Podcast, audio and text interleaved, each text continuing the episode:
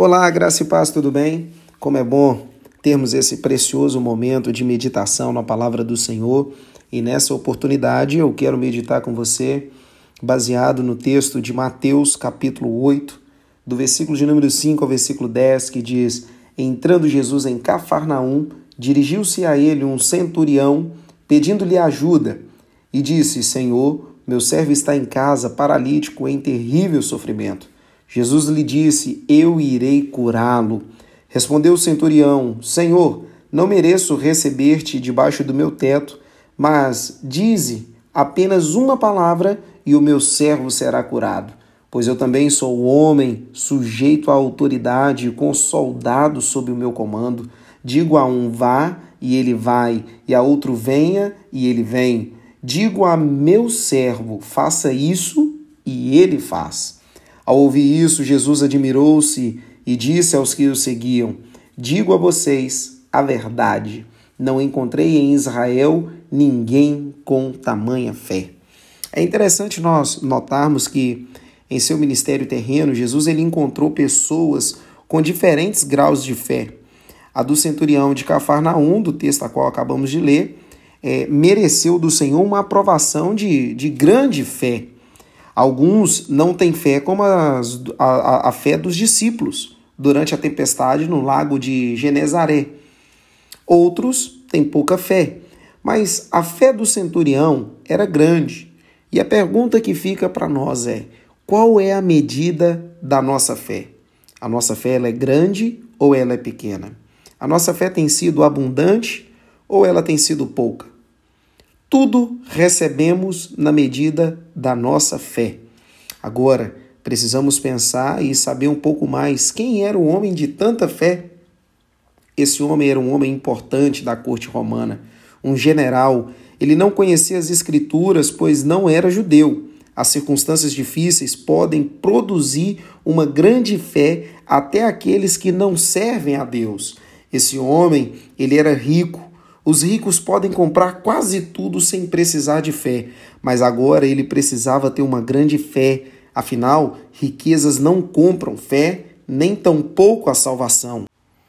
Mas a fé do centurião nos traz alguns pontos que nós precisamos trazer e guardar nos nossos corações.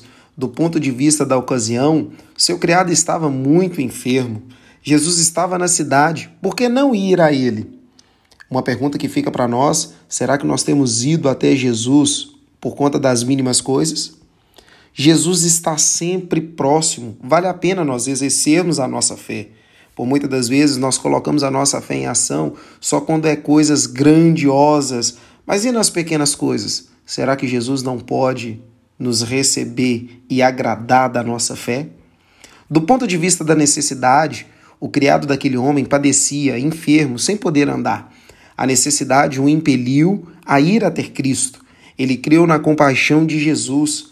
Ah, quem tem grande fé não acha nada impossível para Jesus. Tanto é que no versículo de número 8, ele deixa bem claro: dize somente uma palavra. Quem tem uma grande fé não pede sinal, crê somente na promessa de Jesus. Ele é fiel. No versículo de número 8, ele ainda coloca uma outra, uma outra o outro ponto importante para nós, ele diz: Não sou digno.